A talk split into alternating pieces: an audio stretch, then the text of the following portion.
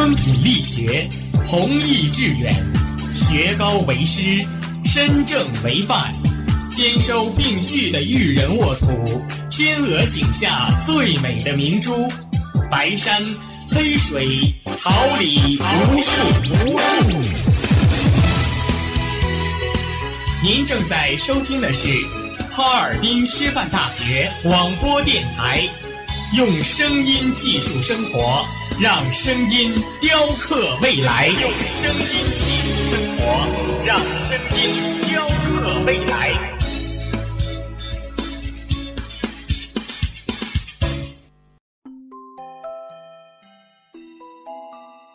准备好了吗 Three, two, one.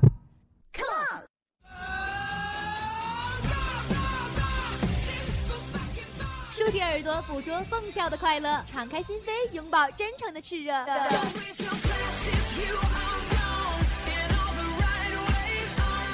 火辣不仅是一种味觉，激情不只是一种感觉。让我们一起火力全开，甩掉所有烦恼。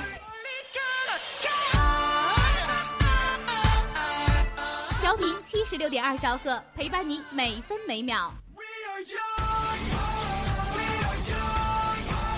开翻你的听觉，hold 住你的世界。爱学习，更爱生活；爱生活，更爱广播。让生活充满魅力，让幸福触手可及。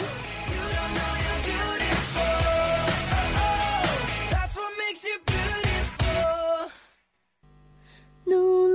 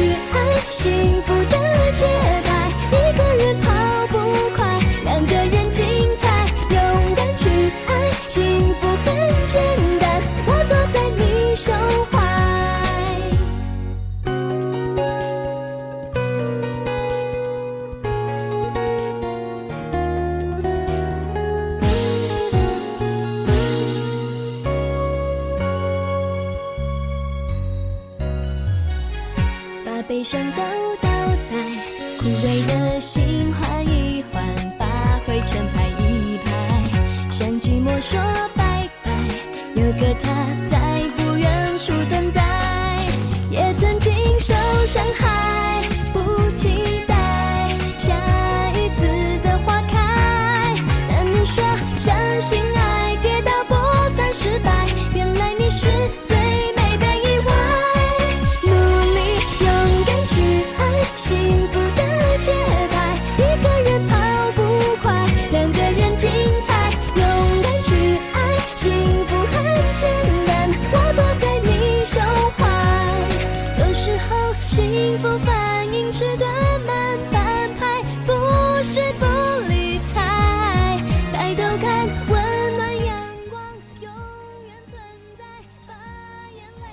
你关注的就是我们关心的，你谈论的就是我们探讨的，校园内的新鲜视角，校园外的敏锐洞察，激活你的心灵感官，触动你的新闻敏感，呈现校园百态，聚焦生活热点，最热话题，最烫点评，一切尽在校园内外。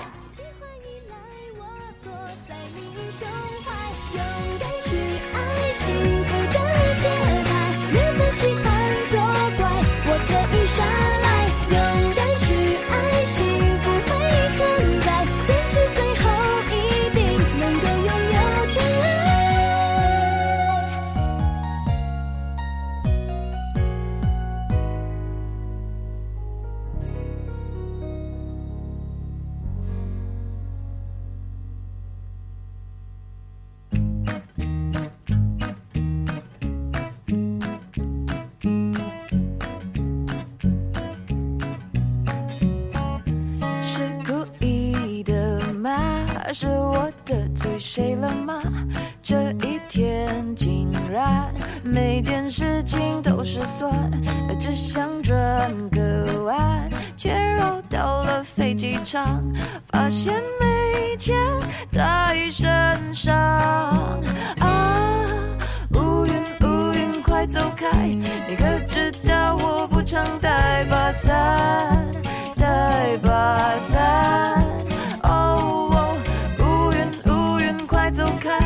感觉你在挑战我的乐观的乐观。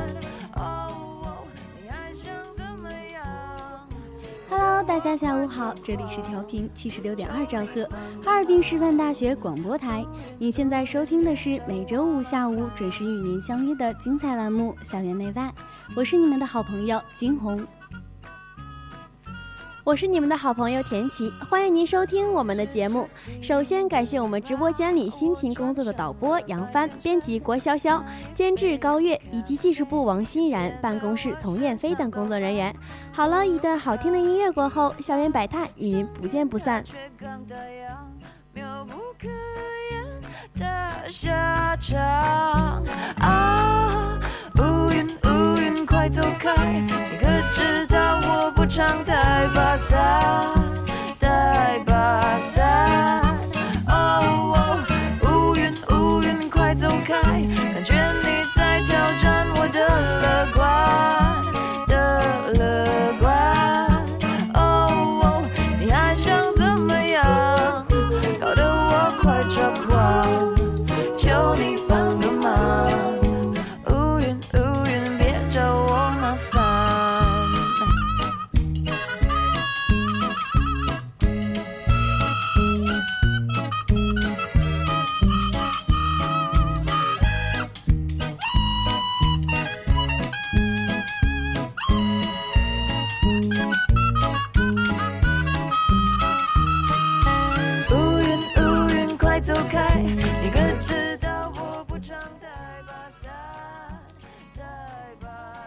百态展现学生风采，关注现在，校外热点聚焦社会发展，洞悉未来。欢迎走进校园百态。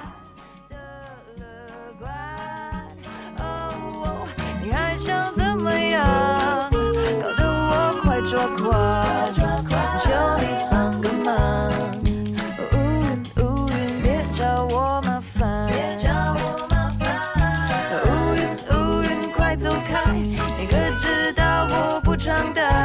带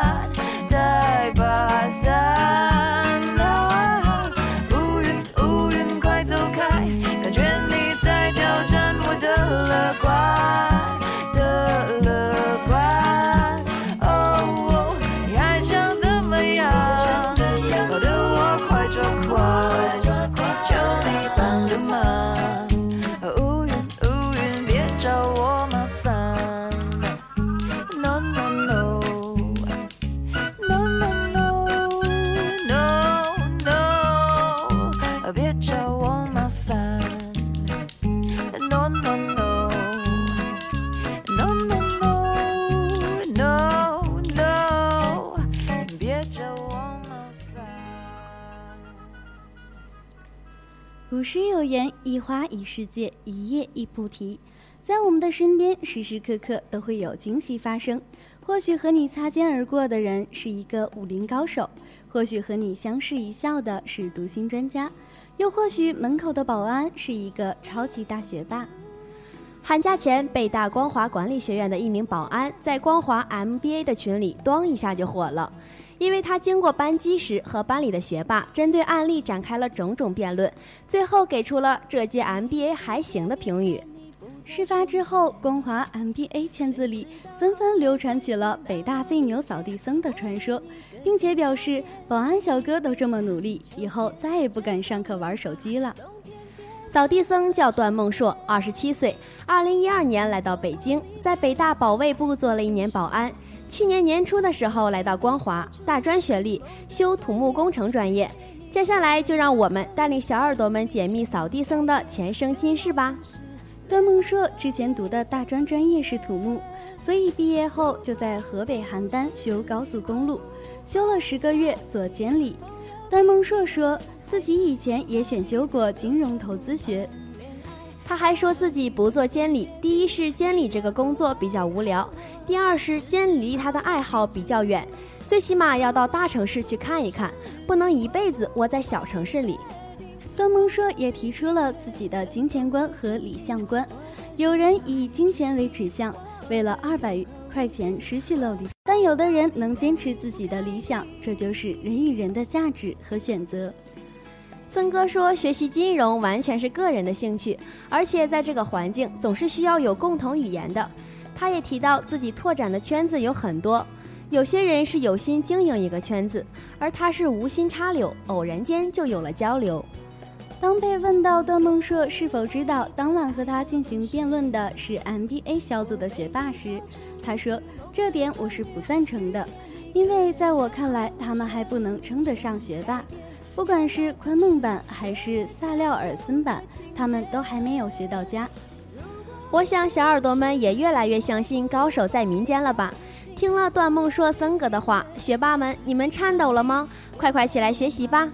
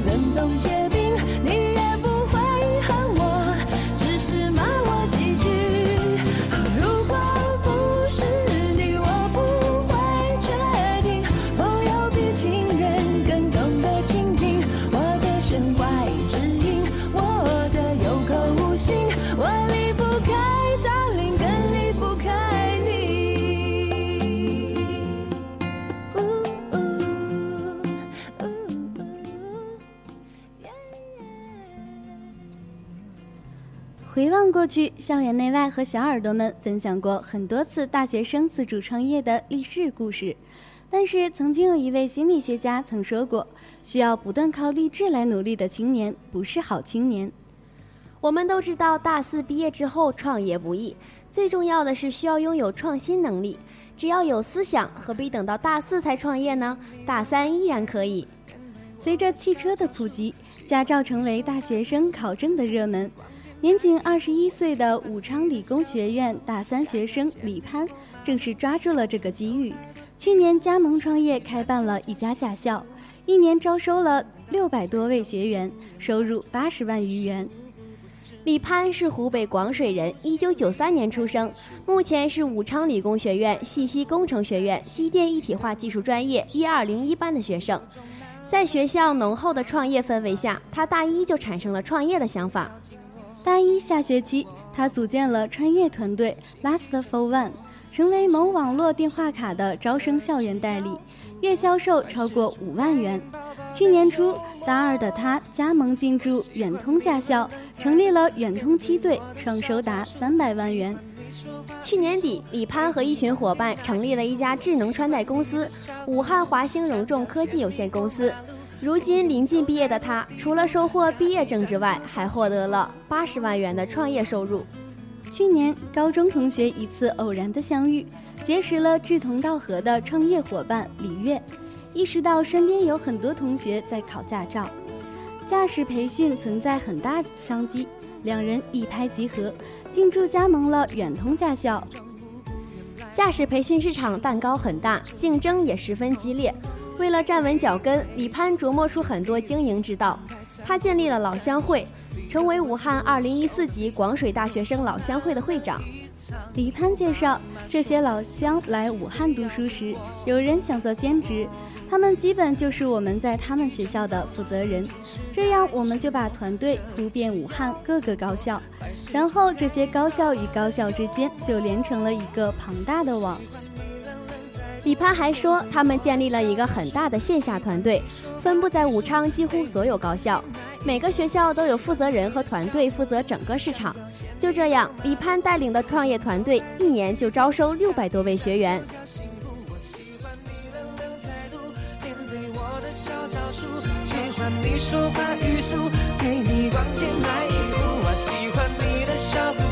想要牵你过马路，不用走太多，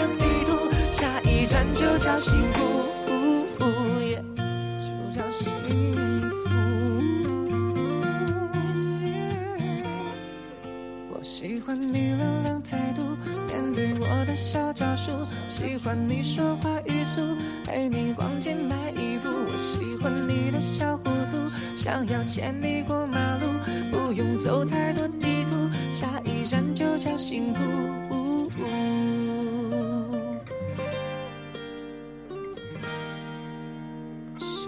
下一站就叫幸福。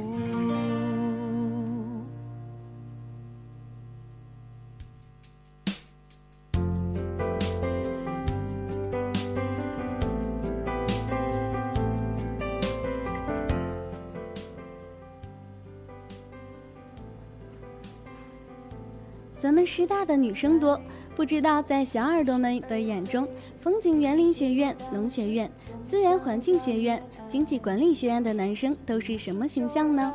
高大帅还是矮丑矬？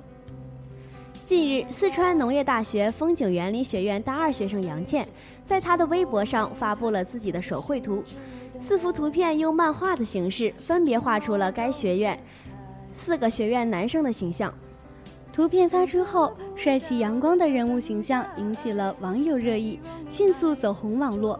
不少网友表示，画上的男生都很帅气，希望可以看到女生版。今年二十岁的杨倩是四川农业大学风景园林学院大二的一名学生。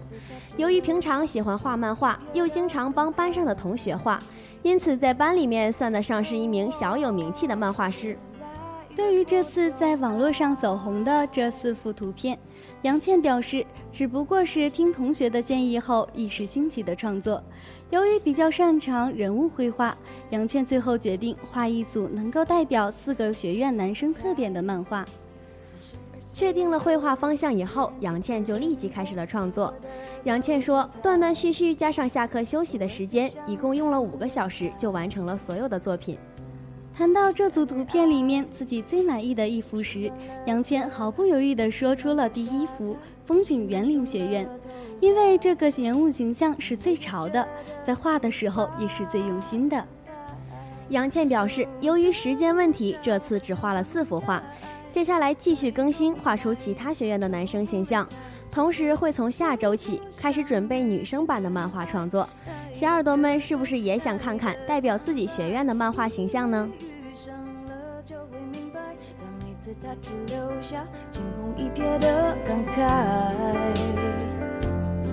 我越来越不懂爱，得不到的无所谓，就算是自我安慰，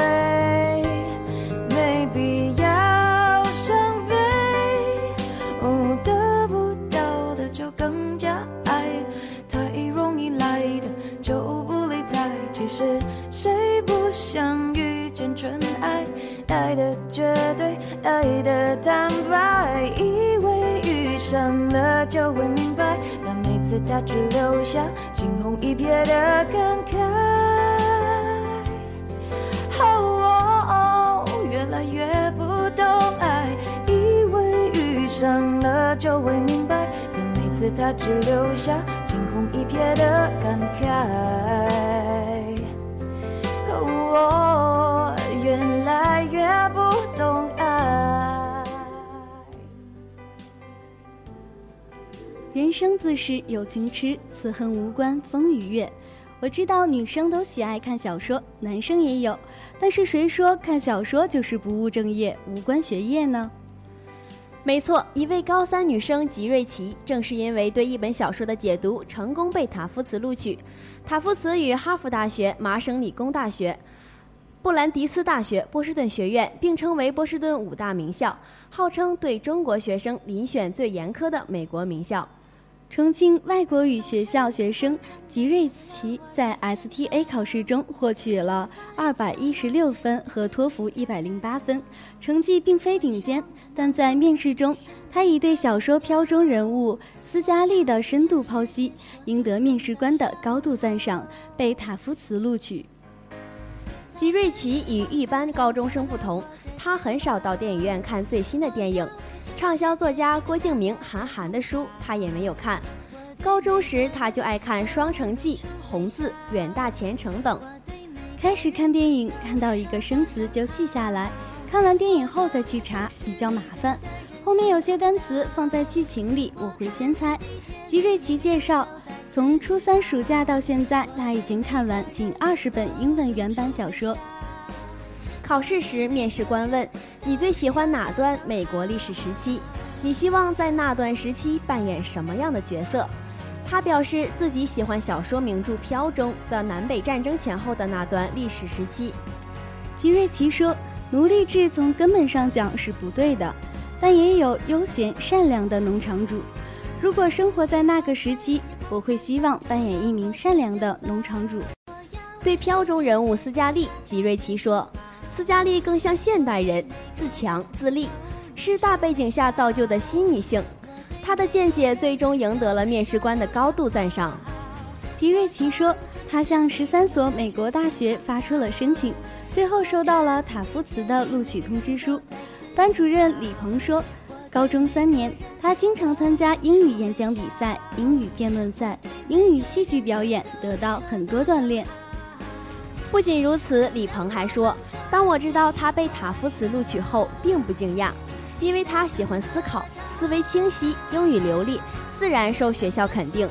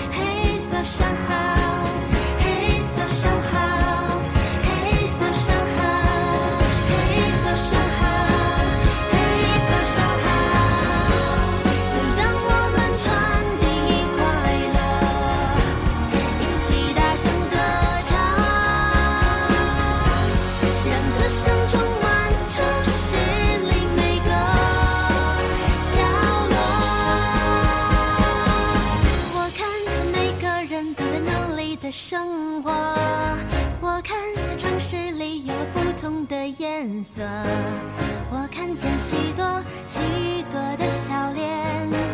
这世界因此变得更加的美好，张扬青春，谱写初始篇章，激昂梦想，坐转途经辉煌。欢迎走进校园榜样。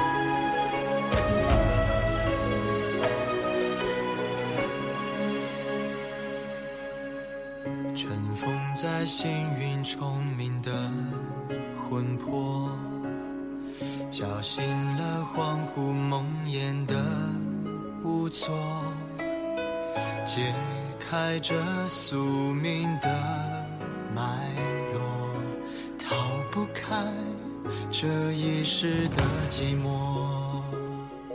往后是阴霾，往前是山隘，想逃也逃不开。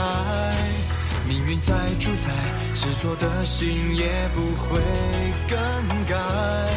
哪管桑田，哪管沧海。亲爱的小耳朵们，又到了我们的榜样时间了。不知道小耳朵们对最近在学院路打广告的校花校草大赛是否了解呢？我想小耳朵们肯定已经准备好给自己心目中的男神校草投票了吧？总觉得说起这个话题的时候，肯定小耳朵在心里呐喊着一个人的名字了吧？因为他是大家公认的国民校草。说到这里，更多的小耳朵又要尖叫了吧？没错，我们今天就要为之作传的就是李易峰。李易峰，中国男演员、歌手，也是很多女生心目中的男神。一九八七年五月四日出生于四川成都，毕业于四川师范大学电影电视学院。今年出演何炅导演、黄磊监制的青春校园电影《栀子花开》男主角，也将于暑假上映。李易峰从二零零七年参加《加油好男儿》出道。同年十二月发行首张 EP《四叶草》，二零零九年发行首张个人专辑《小先生》，二零一零年主演电视剧《幸福一定强》和《幸福最晴天》，获二零一一年国剧盛典最佳新演员奖。二零一二年在《真爱谎言》中挑战扮演自闭症患者。二零一三年凭借电视剧《千金归来》获得乐视盛典最受欢迎男演员奖。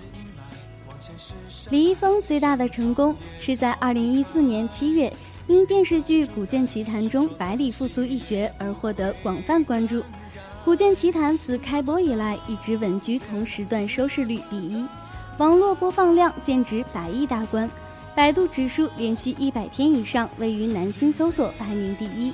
同年出演电视剧《活色生香》和季播剧《盗墓笔记》中的出色演技，更是让他名声大噪。十二月荣获国际盛典内地最具人气男演员和最具商业价值男演员奖。帅气的长相再加上演艺事业的成功，让李易峰获得了更多的机会。就比如二零一五秋冬米兰男装周，受品牌邀约出席 GUCCI 等六个时尚品牌的秀场。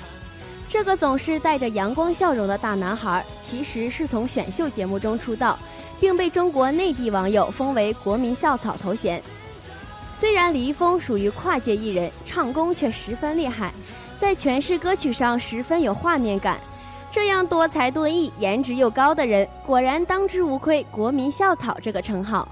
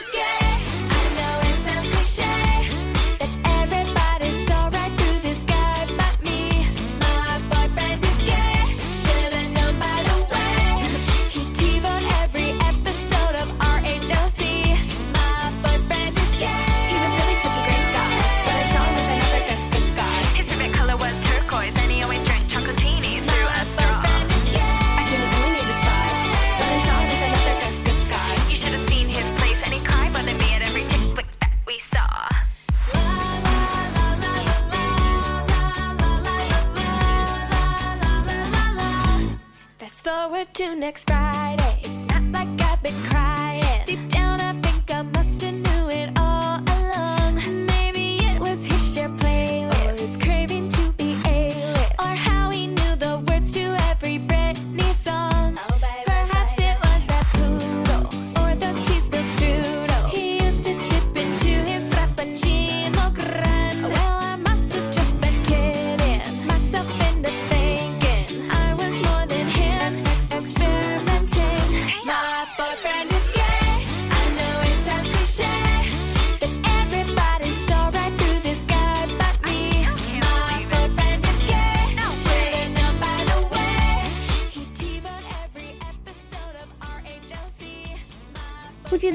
耳朵们有没有在朋友圈看到一组排名？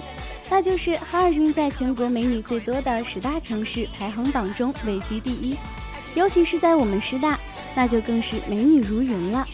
所以校花的竞争可真的是很难抉择的。可是校花可不仅仅是指长得漂亮，更要德才兼备，能力出众呢。不知道小耳朵们是否还记得曾经那个清纯的奶茶妹妹张泽天呢？没错，她就是在今年一月二号在江苏卫视播出的《最强大脑》衍生节目《燃烧吧大脑》的主持人。张泽天，一九九三年十一月十八日出生于江苏南京。二零零九年因一张手捧奶茶的照片走红网络，被称为“奶茶妹妹”。但是，并不是每一个颜值高的妹子都被他所喜爱。二零零五年九月，她入读南京外国语学校，在校期间为学校校花、学校健美操队队长，高一荣获全国健美操亚军，国家一级运动员。曾因学业拒绝了张艺谋经营十三钗的邀请。二零零九年七月三号，张泽天的同学因高二新学期重新分班而互拍照片留念。随后，张泽天同学将张泽天手捧奶茶照片上传到 QQ 空间，之后照片经过网络转载而传播。然而，校花绝不仅仅是停留在外貌的层面上。二零一零年，章泽天还作为主持人主持了南京多所中学联合举办的赈灾晚会。二零一一年一月，张泽天的健美操特长为他加了不少分，而且通过了清华保送生的笔试和面试，凭借优秀的综合素质保送清华大学。同年八月十七日就读人文科学实验室。二零一三年，张泽天进入南京电视台实习，担当出镜记者。二零一四年一月十号，清南大学、清华大学出版社主办的《四个中国人》新书发布暨读者见面会，在北京中国国际博览中心举行。张泽天作为主持人出席了仪式。一月二十六号晚，正在美国哥伦比亚大学学习的张泽天，应邀为华盛顿地区留学生晚会担任主持人。同年四月一日，张泽天正式加入微软并搜索技术中心市场团队实习。五月二十九日，微软并搜索中国团队发布了一款智能聊天机器人，并取名“微软小冰”。张泽天作为微软并搜索实习产品经理，出现在发布会上。今年，奶茶妹妹就将于清华大学毕业，正式加入微软公司。所以，校花校草从来都不是只看颜值高低的，就像“天下从来没有丑女人，只有懒女人”这句话一样。只要我们愿意努力，愿意付出，真正有能力的人绝对不会被埋没的。期待有一天，正在收听广播的你，也会出现在我们校园内外的校园榜样中。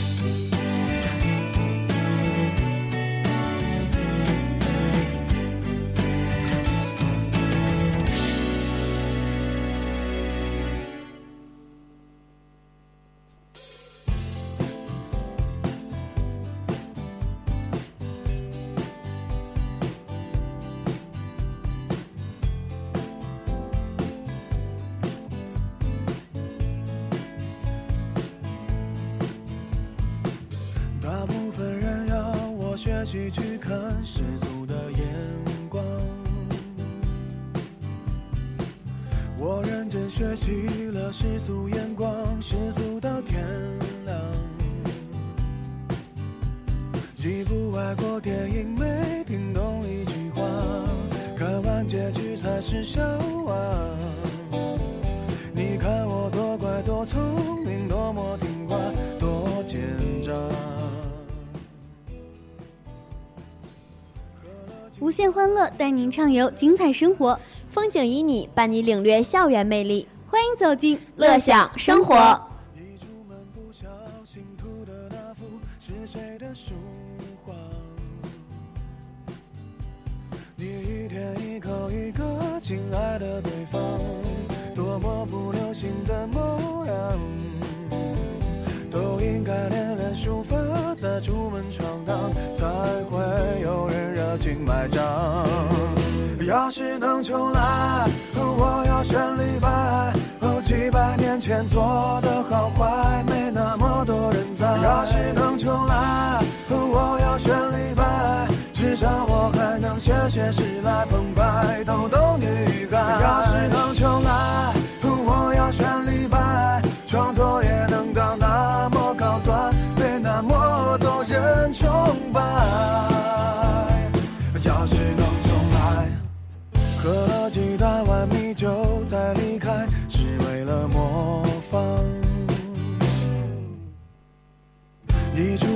不小心涂的那幅是谁的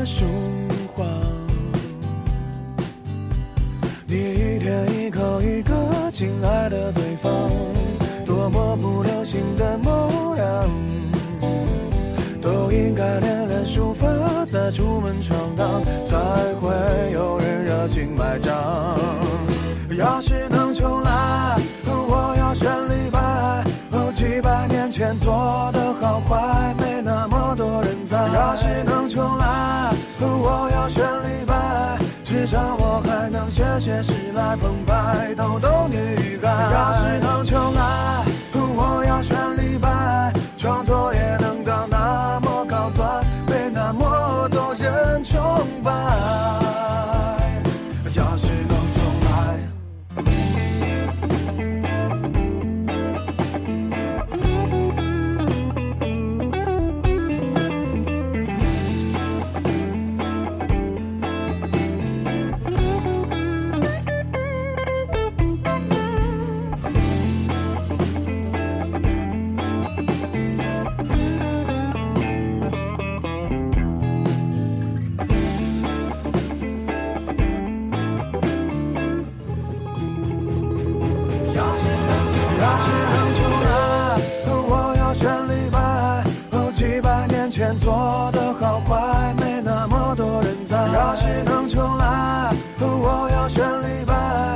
至少我还能写写诗来澎湃逗逗女孩。要是能重来，我要选李白，创作也能到那么高。亲爱的小吃货们，又到了一周一度盘点美食的时刻了，你们一定都等不及了吧？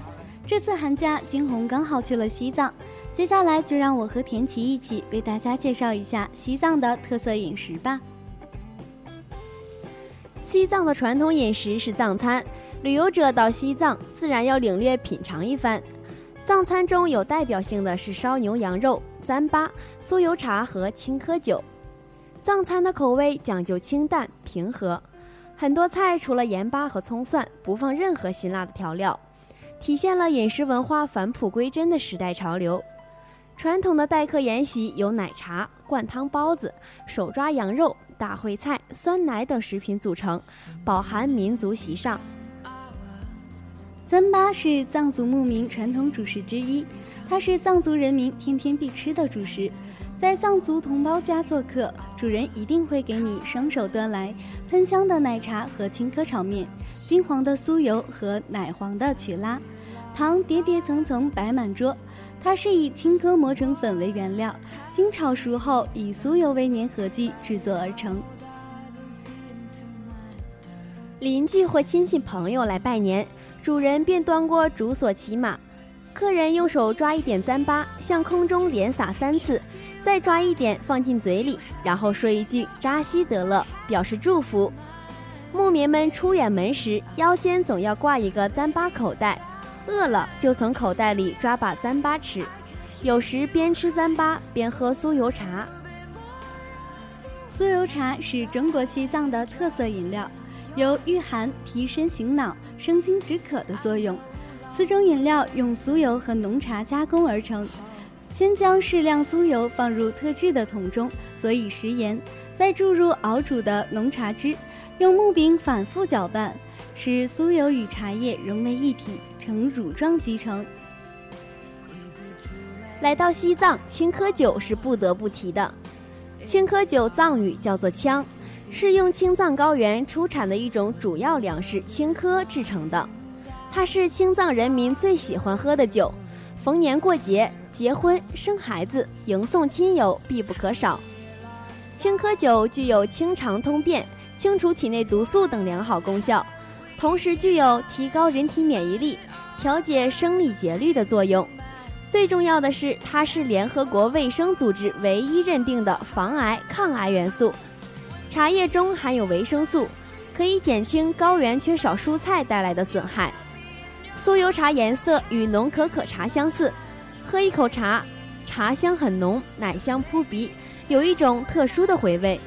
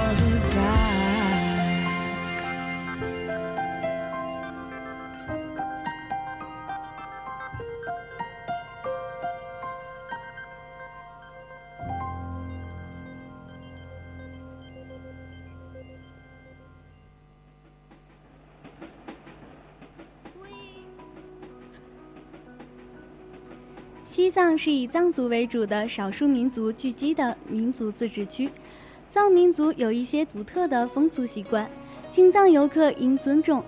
献哈达是藏民族最普通也是最隆重的一种礼节。当好客的藏族主人向客人敬献哈达时，客人应弓腰接受。走进普通藏民的家，切记不可用脚踩门槛。要称呼人名时，一般在名字后面加“拉”字，以示对对方的尊敬亲切。主人如请就坐，可盘腿而坐，切勿伸直双腿，脚底相人。此外，不能随便用手去抚摸藏族人的头顶。说完去西藏要遵守的风俗习惯，接下来就该说一说西藏有哪些好玩的地方了。小耳朵们都知道，西藏被称为日光城，是藏族人心中的圣城，如今也成为四方游客的圣城。但是，你们知道拉萨在藏语里是神居住的地方吗？你可以在布达拉宫广场前的双手合十，大昭寺前凝望信仰的力量，用指尖去触摸经筒的温暖，在甜茶馆里聆听市井的声音，慵懒地卧于被阳光包围的躺椅之中。闲散地漫步于拉萨河边。或许你什么也不做，只是伫立在八廓街的转经道上，任凭朝圣者和游客与你擦肩而过，也便体会到了最真实的拉萨。拉萨是一个神秘的存在，是被渲染着，还将被继续渲染，诠释过仍觉得未被诠释的地方。不管是布达拉宫、大昭寺。还是八廓街、罗布林卡，总有那么一处能直逼你内心深处，成为你心灵的归宿。又或者你可以去纳木错，纳木错的湖面像海一样辽阔，玛尼堆连成的轨迹，摇曳的五彩金帆，它圣洁的美让人无法拒绝。在那里，无比真实的云彩蔓延在青绿色的湖水上，内心感觉一片平静。经幡寄托着藏民对于天神的虔诚，飞扬中绘出神圣的美，红色的光芒染上云彩，镜子般的湖泊倒映美景，巨石耸立，像极了千年不动的神灵俯瞰大地。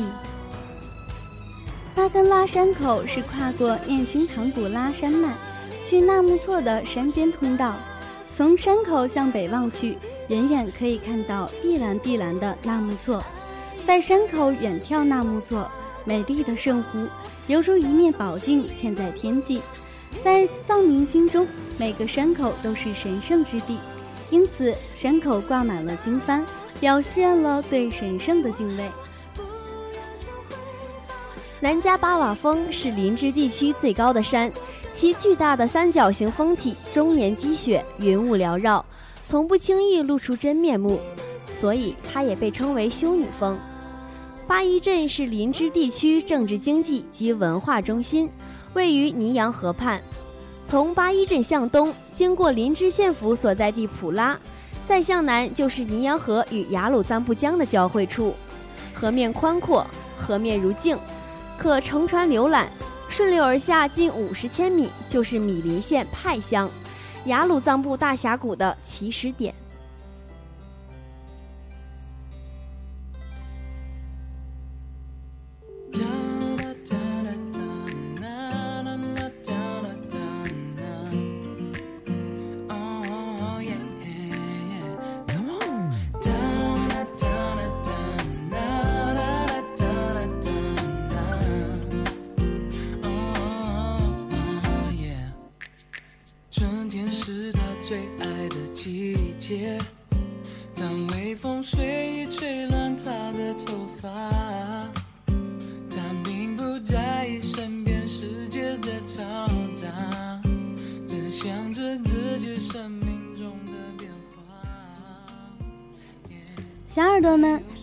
校园内外就到这里了。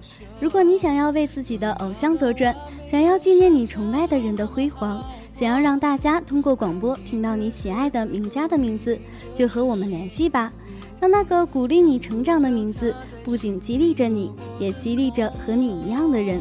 我们的邮箱是校园内外 at 幺六三 .com。我是金红，下周五我们不见不散。感谢认真聆听的小耳朵们，如果你有什么话想对我们说，可以在哈尔滨师范大学广播台人人主页、官方微博、微信上留言。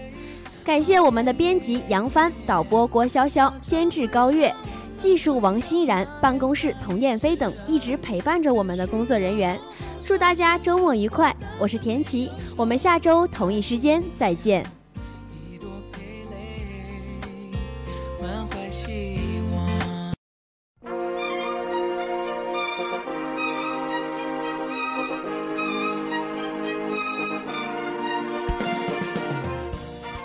春华秋实，桃李不言。炫动之声，无限精彩。FM 七十六点二。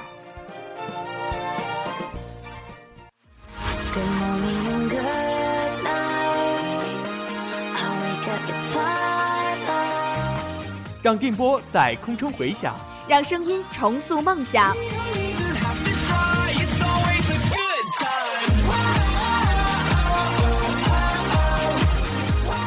在青春的旅途上，用电波打破沉寂。在年少的岁月里，让声音尘封迷茫。我的快乐源泉，我的青春宣言。